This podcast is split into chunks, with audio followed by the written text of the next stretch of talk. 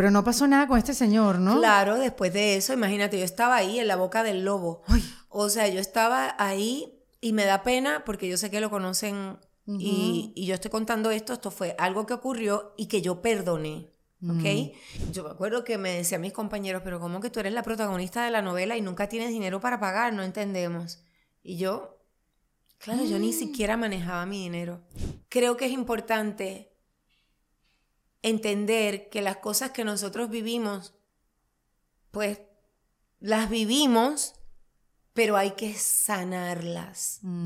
Nunca es tarde para contar tu verdad, repasar tu pasado, aceptarlo y quizás perdonarlo. De eso se trata la conversación con la querida Giselle Blondet, actriz y presentadora de televisión que la hemos visto por años en las pantallas, primero en las telenovelas, luego en Despierta América, también fue la conductora de Nuestra Belleza Latina, escribió un libro, Tengo 50 y qué, y hoy le sigue apostando a la televisión con un show llamado La Mesa Caliente. Pues fíjense, Gisela ha estado acompañando al público hispano durante décadas y mientras eso sucedía, pues Gisela ha vivido una vida con sus aciertos y desaciertos. Se casó varias veces, siguió apostando al amor, tuvo sus hijos, hoy en día es abuela y digamos que tiene otras prioridades. Pero ¿cómo ha podido vivir eh, Giselle estos sub y bajas de la vida sin escándalos, en privado? ¿Cómo ahora ella utiliza su experiencia para ayudar y guiar a otras mujeres dándole otro significado a los eventos que le tocó vivir? Por ahí nos fuimos en esta conversación que antes de escucharla los quiero invitar a que se unan a la comunidad de Defensa Propia para que disfrutes de todos los encuentros, las masterclasses que hemos tenido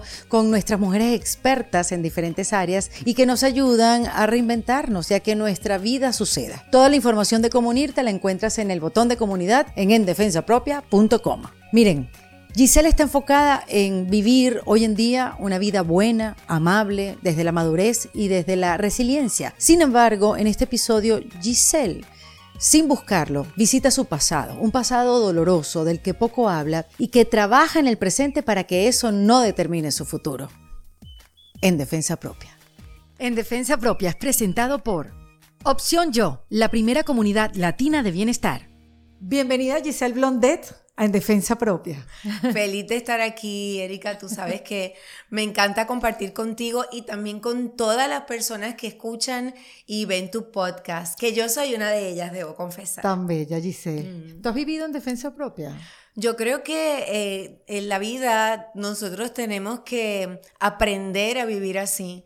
Eh, yo creo que eh, pienso mucho en cuando mis hijos estaban aprendiendo a manejar, que yo siempre les decía, tú, o sea, tienes siempre que vivir, guiar, perdón, manejar en defensa propia, porque, porque tú tienes que estar siempre pensando que algo puede ocurrir y qué es lo que tú vas a hacer en el, en el caso de que eso pase. Bueno, pero digamos que te has tenido que defender mucho, eh, es la pregunta. ¿O has vivido de otra manera la vida? Mm, no es que me he tenido que defender mucho, más bien he aprendido a cuidarme un poquito más. Mm, eso es importante. Mm. Porque, claro, el que se defiende siente que lo atacan. Y te has sentido ataque en tu vida, esos ataques imaginarios. ¿Por qué me pasa esto a mí? Este me quiere hacer esto. No, no, no. No, no, no mm. me he sentido atacada, pero sí me han pasado cosas eh, que yo creo que no, no, no voy a decir que no me debieron haber pasado porque pues forman parte de mi aprendizaje, de mi vida, de mi historia, pero a lo mejor si yo hubiera tenido otros, otros recursos, hubiera podido manejar esas cosas de una forma distinta. Mm. Eso es lo que sí, lo que sí creo.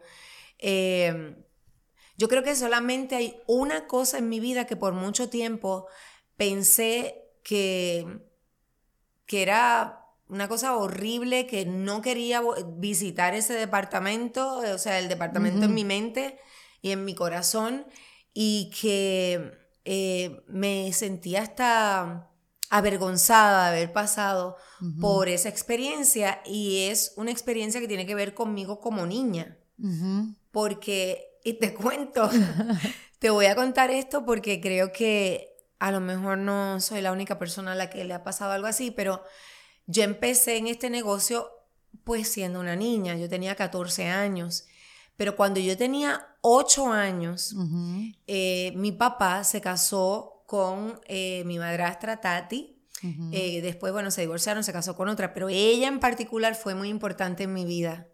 Y ella veía novelas mientras ella planchaba la ropa yo me sentaba en una banquetita de un piano que ella tenía y yo estaba sentadita ahí viendo la novela, era La Mujer Prohibida, una novela viejísima, em, con Martín la Antigua, estos actores, y a, Luis Abreu y otra gente, ¿no?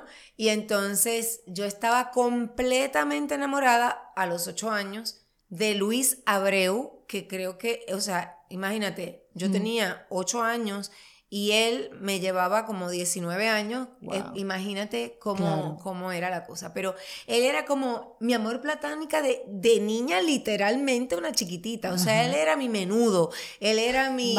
Mi, la pandilla. O sea, qué sé yo, los Jonas Brothers. Eso era él para mí. Entonces, bueno, pero pasaron los años y él va a Puerto Rico a hacer una novela. eh, yo no soy actriz ni nada de eso en ese momento. Yo era, estaba en la escuela, pero que no, pensaba jamás que yo iba a poder conocerlo a él. ¿Cuántos años tenía? Pues, no sé, ahí tendría como 12 años o hasta 13, porque poco después lo conocí. Eh, y entonces eh, yo recortaba las fotos de las revistas, porque estaba haciendo una novela ya, y yo recortaba y las pegaba en la pared junto con la pandilla y otros artistas americanos que me encantaban. Entonces, eh, mi mamá tenía eh, a un amigo que yo le decía tío, o sea, con los años entendí que no era eh, mi tío, sino que era novio de mi madre, pero bueno, ¿sabes? el tu tío, entonces yo, bueno, mi tío. Y, y, con él podíamos visitar los shows que, de Telemundo en Puerto Rico y todo eso. Entonces, un día, todavía yo no trabajaba ahí ni nada, lo conozco a él, estoy entrando con mi mamá y él está entrando, se había partido una pierna y entonces él estaba entrando y, y ahí lo, yo estaba emocionada, imagínate, este hombre que yo había visto de, niña y yo, ay, hola, y lo conocí, qué sé yo, y ya, eso fue todo. Entonces después yo estoy en la Pero escuela. ya va, no te moriste, no te desmayaste. bueno, más o menos, más o menos, porque yo casi ni pude hablar ni nada. Claro. Pero después de eso, yo estudiaba en la Escuela Libre de Música en Puerto Rico y, y entonces estaban en, en, teatro y hacíamos obras de teatro y qué sé yo. Y Telemundo tenía un teatrito pequeño que le prestaba a mi escuela para que nosotros pudiéramos hacer las obras ahí. Okay. Estoy ensayando y como yo tenía mi tío, entre comillas, que trabajaba ahí, yo lo llamo y le digo que si podemos ir a ver los estudios donde están grabando las novelas, pero yo ni pensando en este señor. Y entonces mi tío dice que sí. Y allá voy yo con mi uniforme de la escuela, mis dos colitas, no me olvido, el clarinete, que yo tocaba clarinete, eh, mis amigos, un, amigo que se llama José y, otra Wilda, y ahí vamos a mirarlos. Estaba en el aula de comida, no había nadie, estábamos viendo los sets, y él estaba parado ahí, Luis Abreu, que en paz descanse, estaba parado ahí eh, repasando su libreto, justamente él, para que tú veas cómo es el destino, cómo funciona. Sí, la magia. es increíble. Entonces ahí, bueno, lo saludo y no sé qué, él muy amable, y este, él, él, pregunta que si, que si, o sea, que si yo soy actriz. Y mis amigos, sí, ella es actriz, ella es actriz, ella es actriz. y él no, porque es que estoy buscando una niña para una obra de teatro que, voy a, que estoy haciendo, que estoy dirigiendo, y necesito una niña. La obra se llamaba Pluf el fantasmita. Y yo le dije, ay, no, pero es que yo, mi mamá era bien estricta. Entonces yo dije, no, no, mi mamá no me va a dejar y no, no, yo no, no, no voy a poder hacer eso. Bueno, pero déjame hablar con tu mamá. Bueno, yo se lo digo. Se lo dije a mi mamá y entonces mi mamá me dejó. ¿Qué lo que era? Y entonces yo iba, yo trabajaba en Telemundo, terminaba mi, mi eh, o sea, yo estaba hasta las 5 de la tarde en la escuela. Yo me iba caminando hasta Telemundo, esperaba en el lobby a que él terminara de, terminara de grabar y yo me iba con él que mi mamá nunca, o sea, e, esa confianza que ella tuvo con él no la tuvo nunca con nadie en la vida. Te estoy diciendo que mi mamá no me dejó ir ni a las fiestas del colegio, ni eso que en Puerto Rico le llamaban la fuga, que era que todos se iban de, la escuela y se iban a la playa. Jamás ni soñarlo. O sea, yo estaba, realmente yo era una niña sobreprotegida. Entonces, pues ella sintió confianza con este hombre y ahí me iba yo en el carro con él para irme a, a los ensayos. Y así todos los días. Entonces... Qué locura, Giselle. Qué locura de Tengo que tomar hasta agua para contar esto. Entonces, así, él muy amable y todo, empezó a agarrarme la mano. ¿Ok? me dan ganas de toser y todo. Oh, empezó a agarrarme la mano y yo era una niña. O sea, ¿te imaginas que eh, menudo, la pandilla, eh, qué sé yo, eh, te agarre la mano yo me ponía crema entonces en las manos para cuando él fuera a agarrarme la mano, la mano le resbalara con la crema. Y de momento yo estaba sentada en las piernas de él cuando estábamos en los ensayos. Eh, ahí, yo, estos son mis recuerdos, los recuerdos que tengo. Y, y después de eso, eh, empecé a trabajar, yo cumplí 15 años eh, el primer día que trabajé en, en, las novelas, porque haciendo una promoción para esa obra, Martín Clutet, que era el director de esas novelas que estaban produciendo, me, me vio, porque él era la hora de comida, y él estaba en el control, otra vez, cómo funcionan las cosas, ¿no? Me ve y él baja para conocerme y me dice, este, quiero que trabajes en esta novela. Y yo, no, mi mamá no me va a dejar, mi padrastro menos, yo no puedo hacer esto, no sé qué.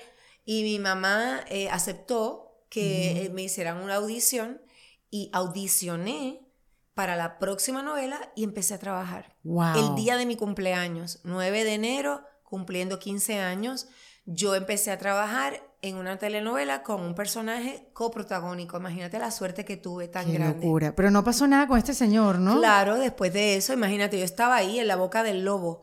O sea, yo estaba ahí y me da pena porque yo sé que lo conocen y, yo estoy contando esto, esto fue algo que ocurrió y que yo perdoné, ¿ok? Y a sus hijos los adoro.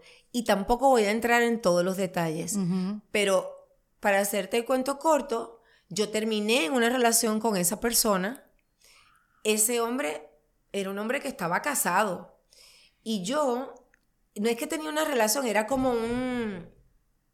Era algo que no puedo como explicar bien porque él tenía una relación con muchas personas y, entonces era algo que me ocasionaba un dolor muy profundo.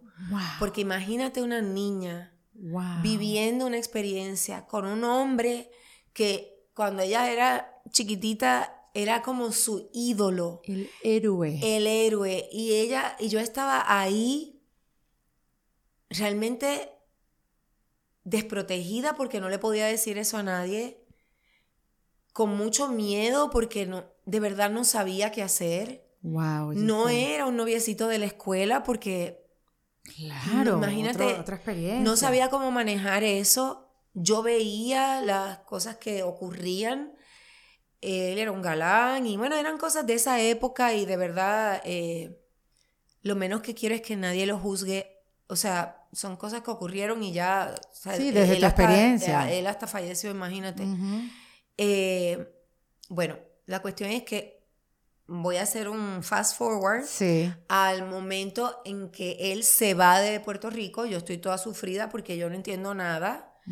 Y de hecho, él tenía problemas de alcohol, de alcoholismo, y yo me acuerdo que una vez eh, yo lo vi en la calle y él estaba bien borracho y yo lo llevé a su casa. Wow. Y la esposa de él me preguntó a mí, me dijo, tú, eh, él, se propasó contigo, él, él, este, eh, ah, y yo, no, no, no, para nada, no, no, no, no, no, no, para nada, no, no, no, no, no, no, yo solamente lo traigo porque yo quería que eh, él estuviera bien. y bueno, él se, él se fue, y bueno, yo me casé y todo eso, y cuando yo me divorcio, él empieza a escribirme y, lo hace a través de una persona pues que me conocía, que era alguien de la prensa, y, y empieza a, ay, me mandaba corazones y como, no sé, como a tratar de enamorarme. Y yo me iba a hacer una novela argentina, en Argentina, que fue una novela que después tuvo muchísimo éxito. Yo dejé plantado ahí al productor ya yo tenía todo, yo había venido aquí a, discutir ese contrato y todo. Y él me convenció de no hacer esa novela y aceptar una novela en Venezuela que fue Cantaré para ti con Guillermo Dávila, Sí. que fue una experiencia muy linda también, pero linda y retante porque fue Mm. mi relación con él era un infierno realmente. Giselle, por amor a Dios. Y la, lo más bonito de esa relación fueron sus dos hijos, que de verdad los adoro y, y hasta Mm. lamento estar contando esto aquí ahora porque nunca he querido contar todas las cosas por ellos, porque los conozco desde que son claro. chiquitos. Mm. Y mm, luego de eso, eh, me ofrecen una novela en Argentina. Bueno, en Venezuela, olvídate, él usaba mi carro, él, eh, yo, no te- yo no usaba nada. eh, o sea, el carro que me había dado la, la- compañía. Después me voy a Argentina. eh, allá era horrible. Eh, tanto que yo, me acuerdo, yo estaba en la cafetería del, del, del, la- del, Del canal. del canal y yo siempre pedía que me lo pusieran en una cuenta porque es que yo nunca cargaba dinero. Y entonces yo me acuerdo que me decían mis compañeros, pero ¿cómo que tú eres la protagonista de la novela y nunca tienes dinero para pagar? No entendemos. Y yo, claro, yo ni Mm. siquiera manejaba mi dinero. Wow. Y después de eso, bueno, ocurrieron cosas muy difíciles donde yo hasta eh, estuve en un momento donde temí por la vida de mi hija porque yo tenía a mi hija pequeñita y, y decidí tomar la decisión de romper esa, esa relación en, en- en una crisis muy grande que hubo donde tuve ese miedo. Él, él est- estuvo en el hospital porque también era diabético y él se había cortado una mano y tuvo que ir al hospital. Y yo te digo eh, eh, eh, que yo estuve como una semana donde yo iba al hospital a verlo.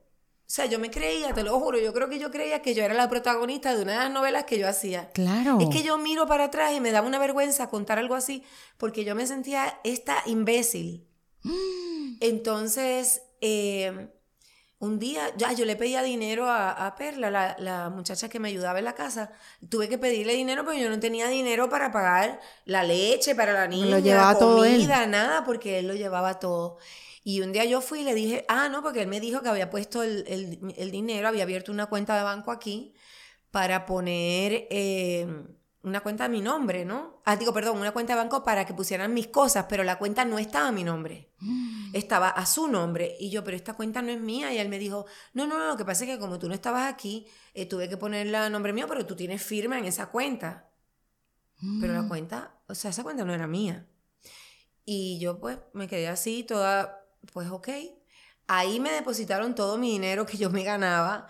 Ahí yo, todo, todo mi dinero estuvo ahí. Por eso te digo que yo, y conversábamos antes de comenzar a- Sí. el, el podcast, que, que yo he comenzado de cero muchas veces y yo de verdad que no, no tengo miedo porque gracias a Dios he podido salir adelante, pero, pero, este, ay Dios mío, pero entonces eh, yo voy donde él, que está en el hospital, y le digo, mira, con la chequera, sí, le digo, yo necesito que tú me firmes un cheque porque es que no tengo dinero para, para comprar las cosas, le he tenido que pedir a Perla.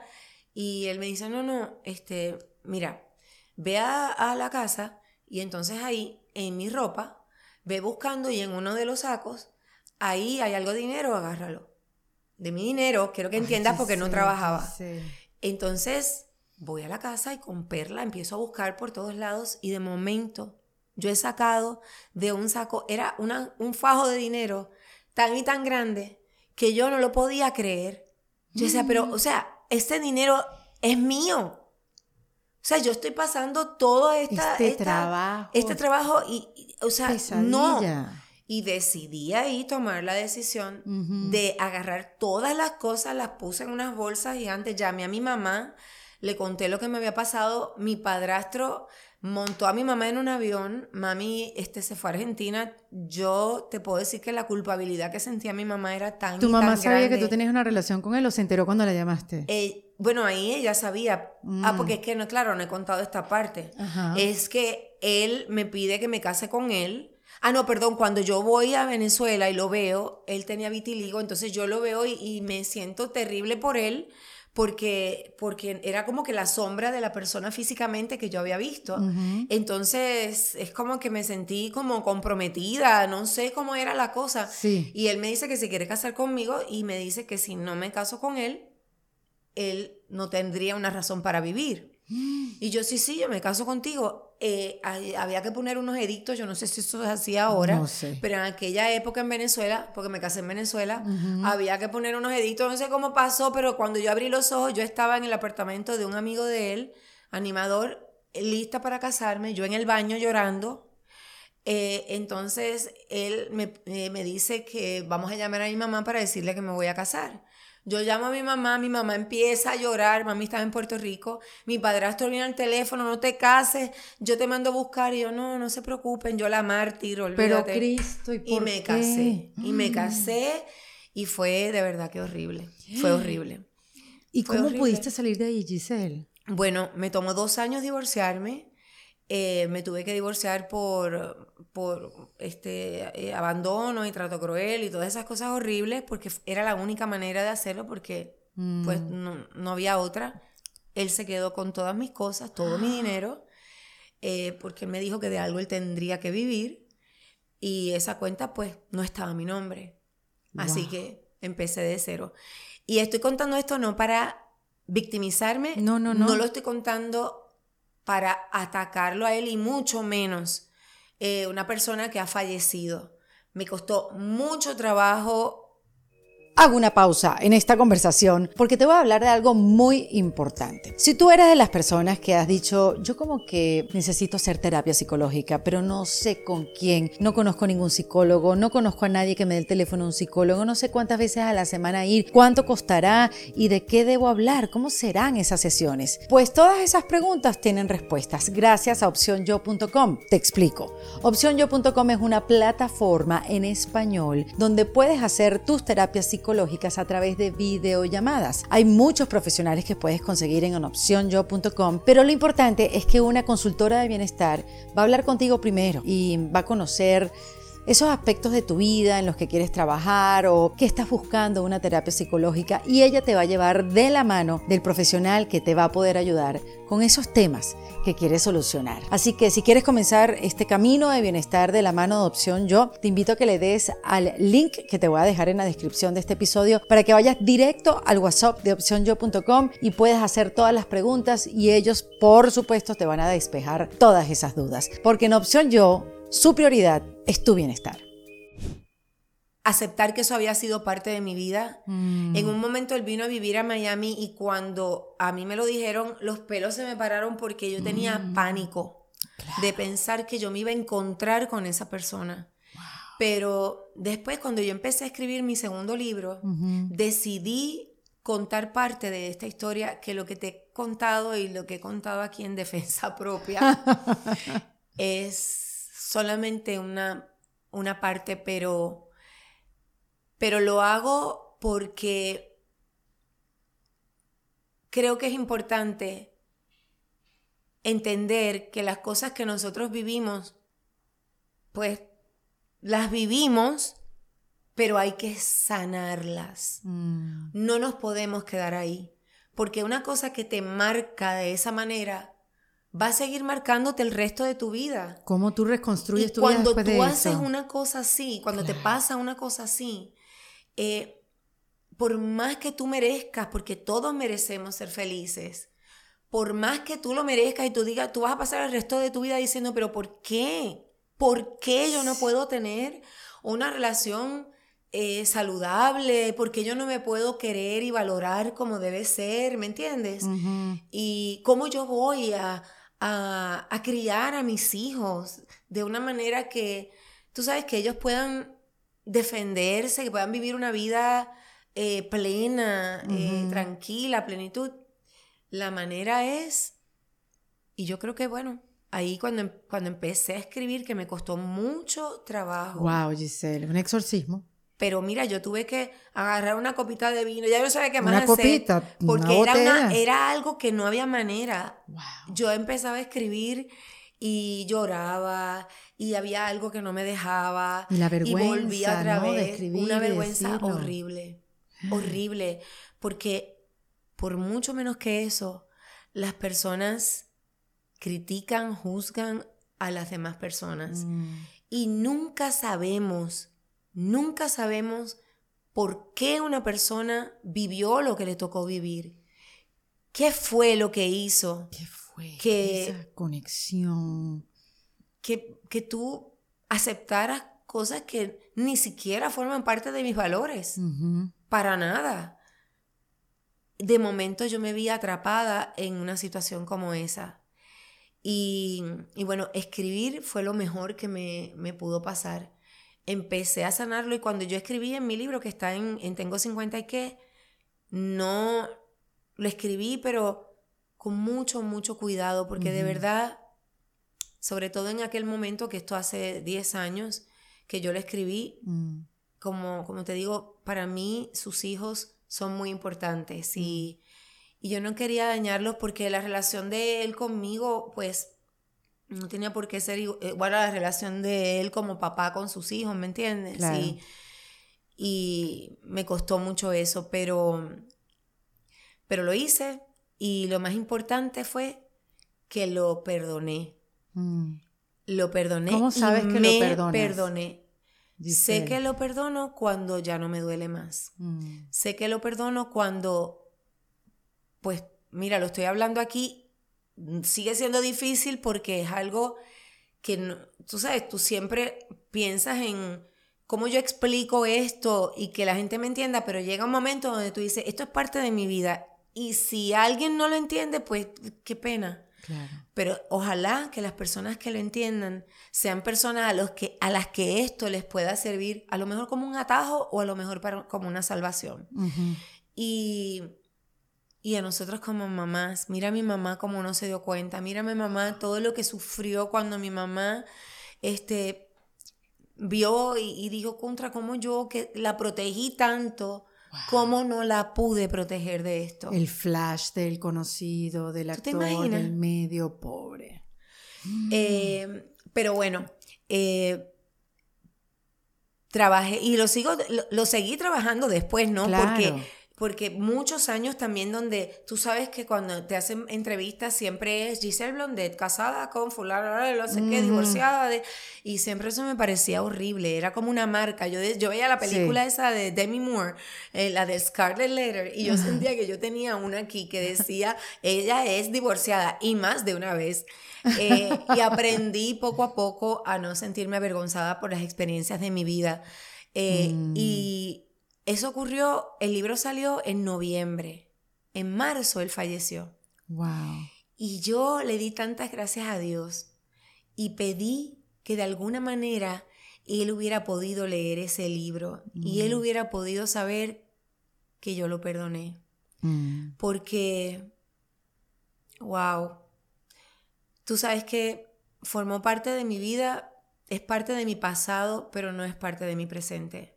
Mm. Solamente está ahí como una referencia y como un recurso cuando tengo que hablar de algo que probablemente a lo mejor hablo con una persona que y la persona me dice, pero ¿y qué sabes tú de esto? ¿Quién eres tú para hablarme eh, con propiedad sobre una experiencia como la que estoy viviendo yo? Sí. Y yo le puedo a lo mejor decir, pues mira, sabes que a lo mejor te entiendo un poquito más de lo que tú piensas. Y así que lo voy a tomar así, como las posibilidades que la vida me ha dado y, y los, los empujoncitos para, para poder trabajar conmigo misma, para poder eh, reconocer mi valor como persona, para poder rescatar el amor propio Wow. y, y seguir adelante y, y tratar de que mis hijas y mi hijo eh, puedan tener una historia, puedan escribir una historia diferente a la mía, que sea su propia historia. Sí, sí, sí, es increíble cómo uno se puede reconstruir después de esas experiencias que tú dices, no, no voy a poder. Y sí, sí se puede reconstruirse una y otra vez, reinventarse, Ajá. hacer tu vida. Sí, se puede, sí se puede. Sí, sin rencores. Solamente si dejamos, o sea, que el pasado se quede allá, Claro, que no nos puede hacer daño a menos que nosotros lo traigamos al presente. claro. Y esta, esta etapa de tu vida, Giselle, tus tres hijos grandes, tres nietos, porque tienes un varoncito, dos niñas también, igual. Este, ¿Cómo definirías esta etapa de tu vida, viéndolo en retrospectiva? ¿Qué, palabra la, la, puede definir? Pues es, es mucha paz, mm. es alegría, es, es que son tantas cosas. Em, fíjate que hasta con, eh, a mi hija cuando le dio ese ataque al corazón, a partir de ahí y, todas las experiencias que me tocaron vivir antes, es como que de verdad valoro cada momento, cada cosa, eh, cada persona que es parte de mi vida. Mm. Y, y mis prioridades, que yo siempre pensé que estaban claras, porque mi mamá siempre me enseñó que, que la familia siempre era primero, pero mis prioridades creo que están más claras que nunca ahora como que de verdad, o sea, no es solamente que lo digo, es que de verdad lo, lo practico, lo siento. ¿Cuáles son? Sigue siendo mi familia, pero yo soy la cabeza de esa familia. Mm. Y procuro trabajar mucho conmigo misma y procuro consentirme, procuro este, vivir mi vida a plenitud y después de las cosas que me han tocado vivir, realmente he entendido por qué empezaron a dejar de importarme. No es que no considere las cosas que las personas puedan decir de mí o, o, las cosas que, la opinión que puedan tener, me gusta o no me gusta. Sobre todo si estás en el ojo público. Lo miro, lo, lo considero, pero no dependo de eso o sea, eso no rige mi vida. Y me gusta esta etapa. Confieso que me hubiera gustado sentirme como me siento hoy a los 40 años. Esa, la mm. década de los 40 para mí fue una década preciosa. No sé, me, es como que tú me preguntas, la de los 30 me encantó, pero los 40, yo no sé, me, me fascinó. Y si, y yo creo que muchas personas, he escuchado, de hecho, muchas personas comentar algo así. Si yo hubiera tenido la, la experiencia de hoy o mi forma de sentir y de ver la vida hoy, eh, hace 10 años o hace 20, ¿cómo hubiera sido mi vida? Wow, mm. yo creo que a lo mejor se hubiera... Más tranquila. Hubiera sido, hubiera, sí, no sé, a lo mejor hubiera podido tomar otras decisiones, no lo sé, pero como quiera, en este momento sigo mirando hacia adelante con mm. entusiasmo, con ilusión. Eh, me encanta la etapa que estoy viviendo con mis hijos, con, mis nietos, mm. y sigo siendo esta mujer joven. ¿Quién fue el que dijo que el que es joven es joven para siempre? No sé quién lo dijo, pero me gusta esa frase. La persona que es joven es joven para siempre, porque la juventud no está solamente en nuestra piel.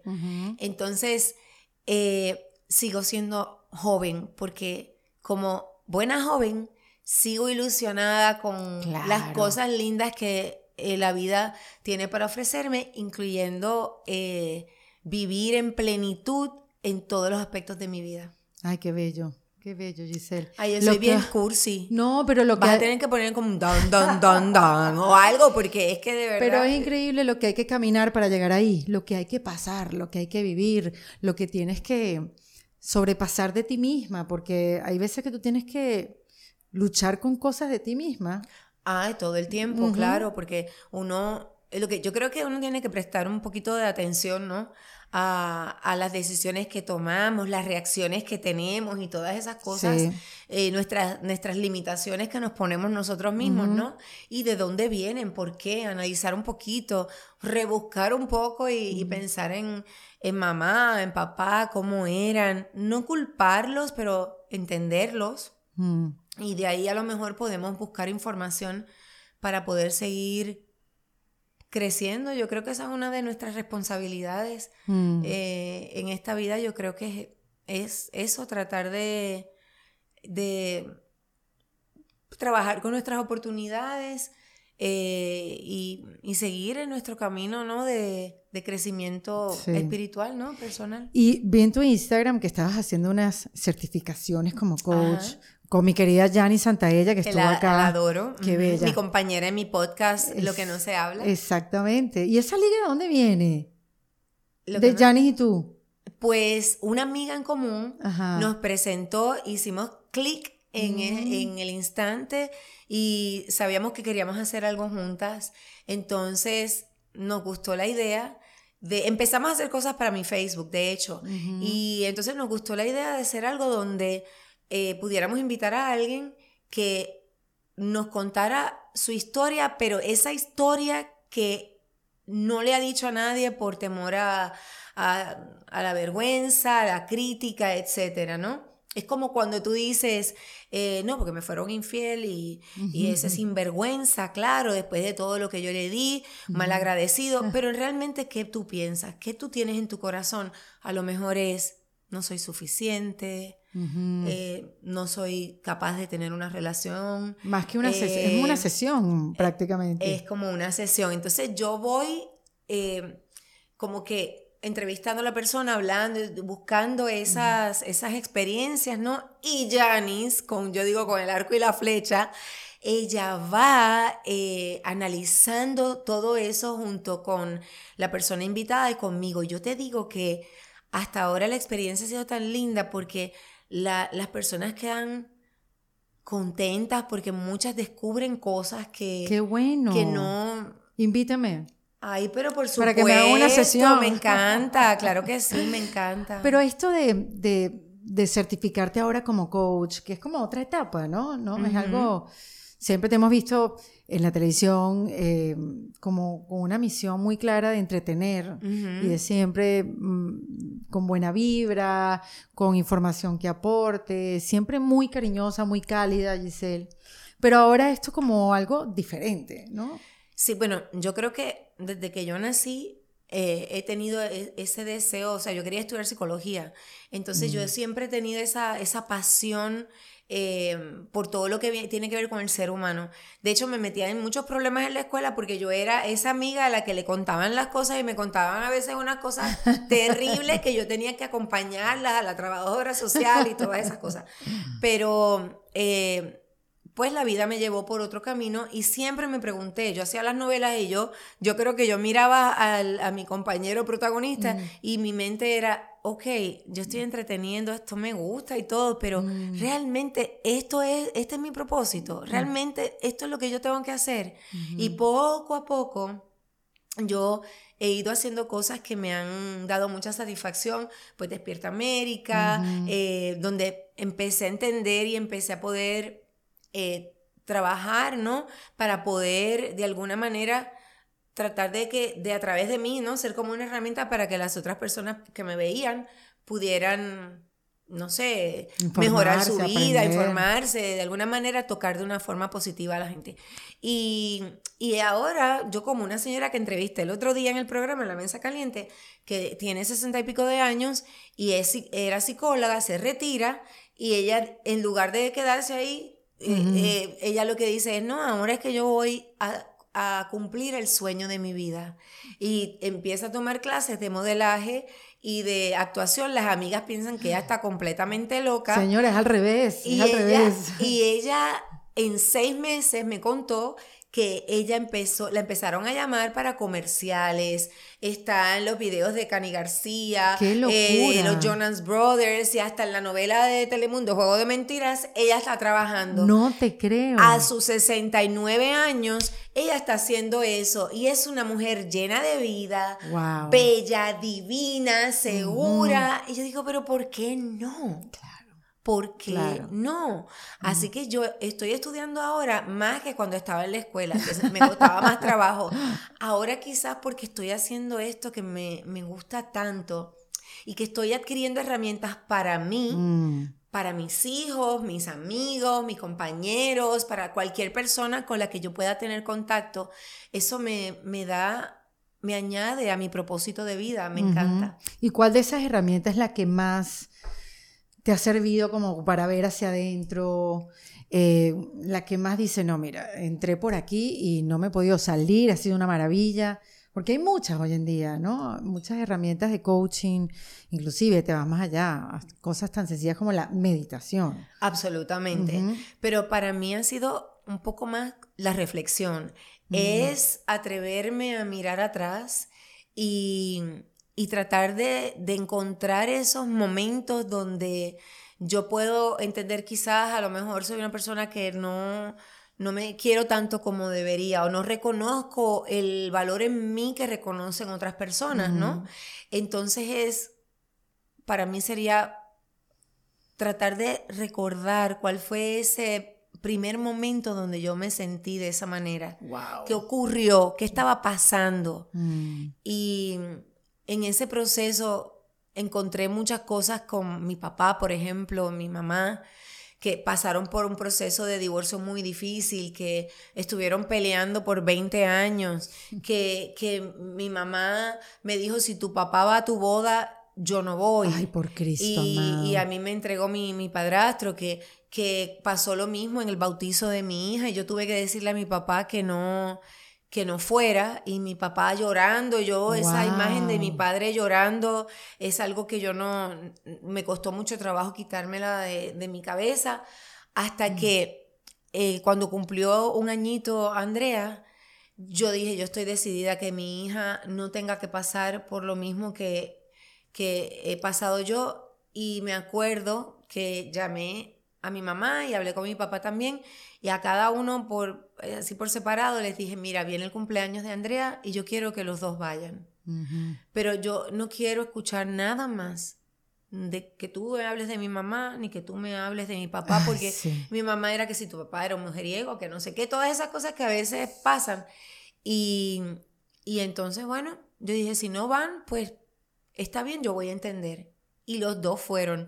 Y como yo siempre digo, lo peor, se hicieron amigos. No te lo puedo creer. Horrible. No. O sea, yo digo, pero 20 años perdidos. No, además mortificándome. Y haciendo, y haciendo un daño queriendo hacer un bien. Claro. Porque yo sé que mis padres me amaron mucho, mm. pero ellos, o sea, imagínate. Ay, Dios mío. Entonces, y esto era una cosa de locos. Yo iba a Puerto Rico, entonces yo me quedaba en el hotel con mi madrastra, en lo que mi mamá y mi papá se iban abajo a jugar en el casino. me muero. Qué fuerte, y, qué duro. y mi madrastra y yo viendo televisión, una película. Y ellos dos abajo. Explícame, por favor, porque yo no entiendo. No, no, no, Es algo que si nosotros nos diéramos cuenta de eso, no mm. perderíamos el tiempo, Dios mío. Claro que Uno cree que el tiempo es eterno. Y no. Cuando nosotros, mira, yo tengo 59 años en este momento, mm. pero si fue ayer que yo tenía 30. Yo te entrevisté cuando sacaste el libro Los 50 y ¿Tú puedes creer? Han pasado 10 años. Ajá. ¿Cómo puede ser? Wow, increíble, Giselle. ¿Cómo puede ser? Bueno, y no es por, por pasarte un, una mano en el hombro, pero te ves exacta. Bueno, no, a lo mejor no exacta, pero, no, pero te mantienes pero maravilloso. Me veo yo a mí misma mejor. Ah, viste. Si quieres escuchar más de esta conversación, entra a indefensapropia.com y súmate a nuestra comunidad para que puedas ver contenido exclusivo de este episodio y mucho más en Defensa Propia. En Defensa Propia fue presentado por Opción Yo, la primera comunidad latina de bienestar. En Defensa Propia es producido por Valentina Carmona, con el apoyo de Andrea Wallis y editado por Vanessa Ferrebus y Jesús Acosta, con música original de Para Rayos Estudios. Yo soy Erika de la Vega y recuerda que esto lo hacemos en Defensa Propia.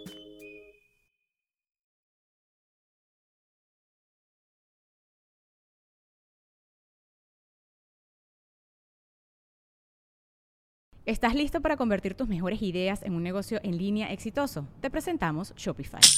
Tal vez no lo sabías, pero nuestro podcast More Than Mamis es un negocio y lo empezamos por supuesto para desahogarnos y hablar sobre la maternidad, no para convertirnos en expertas de ventas y del e-commerce. Así que sí, necesitábamos ayuda para vender nuestro merch y poner en marcha nuestra tienda. ¿Y cómo suena con Shopify?